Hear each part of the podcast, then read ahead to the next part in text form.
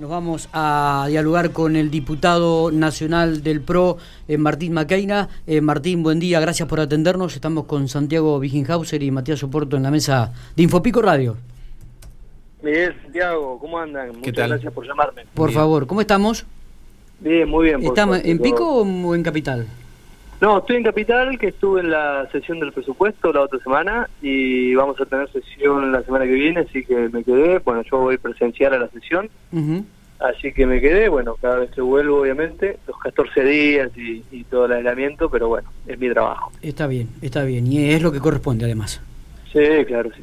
Eh, eh, avanza, de acuerdo a los, los medios, eh, el proyecto de Martín Maqueira mm, para dar un reconocimiento de parte del Congreso de la Nación a trabajadores y trabajadoras esenciales. Contanos un poco en qué consiste esto, Martín. Exactamente, Miguel. Ayer se trató en la, Comisión de Legislación del Trabajo. Es una iniciativa que allá por marzo, más o menos, cuando la pandemia, bueno, estaban en, por ahí sus momentos, sus primeros meses y, veíamos cómo eh, no solo médicos, enfermeros, personal, personal de la salud iba a su trabajo, eh, se esforzaba, se contagiaba eh, y la verdad es que lo, mínimo que tiene que hacer el Congreso, que quien representa a todo el pueblo de la Argentina, es reconocérselos, agradecerles eh, y, seguir, digamos, de alguna manera teniendo en cuenta a todas esas personas. Yo te decía, no hablamos solo de médicos, sino también transportistas, por ejemplo, que no han dejado de, trabajar eh, pese a toda la, la situación sanitaria, ¿no? El personal eh, por ejemplo, la recolección de residuos, que ya fue nombrado varias veces en nuestra ciudad, en General Pico, como un trabajo que, siguió. Y la verdad es que también desde trabajadores rurales, productores rurales, para poder asegurar todos los alimentos. Eh, entonces, la, idea de ese proyecto fue, bueno, darle un reconocimiento. Eh, y por suerte pudimos tratarlo, la verdad. no Se sumó además no solo mi proyecto, sino un proyecto de la diputada Siley, de todos, quien preside la comisión, y otro proyecto del diputado Anzaloni.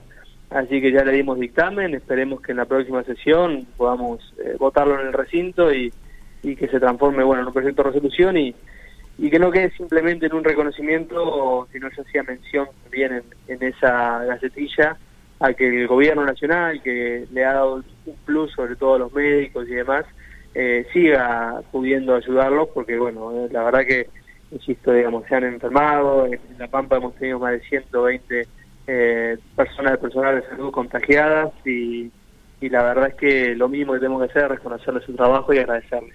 ¿Este reconocimiento consiste también en una suma este, de dinero, Martín? ¿El proyecto plantea esto para todo este tipo de trabajadores que vos nombraste este, esenciales?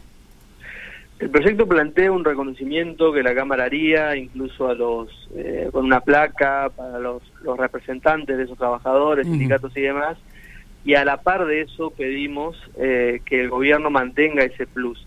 ¿Por qué no se puede, digamos, de alguna manera dar por parte del Congreso un plus a todos los trabajadores? Porque en muchos casos no son trabajadores del Estado, ¿no? Claro. Como pueden ser, digamos, un trabajador rural. Eh, pero sí pedimos que en aquellos que el Estado, digamos, eh, ya le había dado un plus, como a los médicos, lo siga haciendo. Hasta el, hasta el mes de octubre lo, lo venían manteniendo, a veces tardaba más o menos. Bueno, pedimos que lo sigan haciendo por lo menos hasta que termine la, la pandemia y la cuarentena. Martín, otro de los puntos que tocaste fue el tema de las pymes.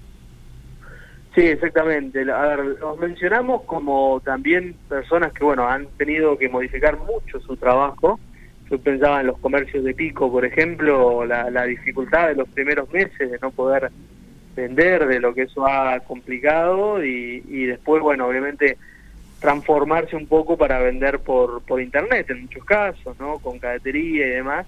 Eh, y mismo pyme desde, bueno, talleres que han seguido trabajando, ¿no? Porque la maquinaria agrícola, por ejemplo, había que seguirla, eh, había que seguirla arreglando y la verdad que hicimos una mención a eso y también a aquellas personas que se han quedado sin trabajo en la cuarentena.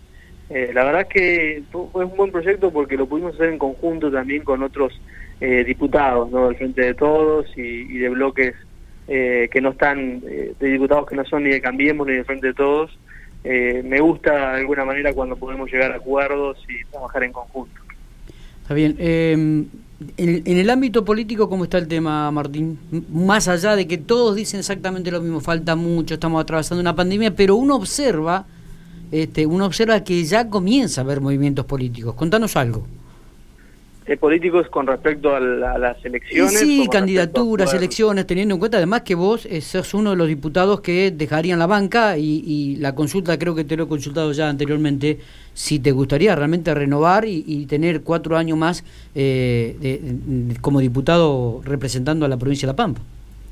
Sí, a ver, a mí me, me gusta lo que hago y me gusta poder seguir representando a los pampeanos, pero eh, hay una realidad muy difícil a distintos años. Quizás en otro año uno a esta altura se hubiera puesto a pensar en candidaturas, pero eh, imagínense cualquier piquense que nos está escuchando y dice, ¿qué hacen los diputados pensando en renovar si yo estoy perdiendo el trabajo? Con lo cual, yo voy a, voy a empezar a, hablar de eso, sobre todo internamente en el partido, también a los medios, ¿no? Pero eh, en abril, en mayo, cuando empiecen los tiempos electorales.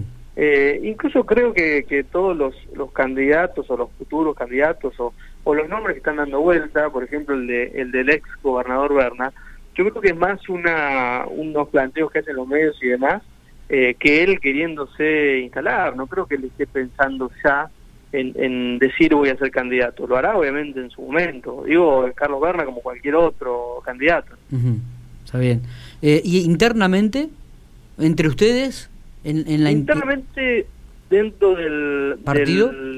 claro, sí, dentro del PRO. A ver, a nivel nacional, yo creo que están surgiendo varios liderazgos, incluso dentro Juntos por el Cambio, eh, intermedios, como pueden ser el de Patricia Burrich, el de Horacio Ruiz de Larreta, el de María Eugenia Vidal, con lo cual, si bien obviamente eso genera eh, diferencias en los distintos planteos políticos y demás, yo creo que es bueno porque muchos pensaban que después de la elección del año pasado el PRO iba a desaparecer y creo que fortalece que tengamos distintos referentes que pueden llegar a ser candidatos en su momento. ¿Te vas a encolumnar detrás de ellos, Martín? A ver, primero habrá que ver quiénes son los candidatos. Yo, eh, para, para que tengas una idea, Miguel, eh, de, de, todos ellos que andan dando vuelta, con el mejor eh, relación que tengo ya de años, porque he trabajado con él, es con Horacio Rodríguez Larret. Creo que ha manejado muy bien la gestión de la ciudad, pero sobre todo la, pandemia en conjunto con el gobierno nacional. Yo me referencio con él. Con el resto, la verdad que tengo excelente relación, pero me une una, una, una relación mucho más fuerte con Horacio. Está bien. Eh, Martín, buenos días. Matías Oporto te habla. Eh, la semana pasada, eh, con la votación del presupuesto 2021, hacías referencia al déficit habitacional eh, de vivienda social que hay en la provincia de La Pampa y hacías una mención de que el presidente todavía no estaría cumpliendo la promesa que le hizo al gobernador eh, cuando bueno cuando anunciaron estas viviendas para La Pampa.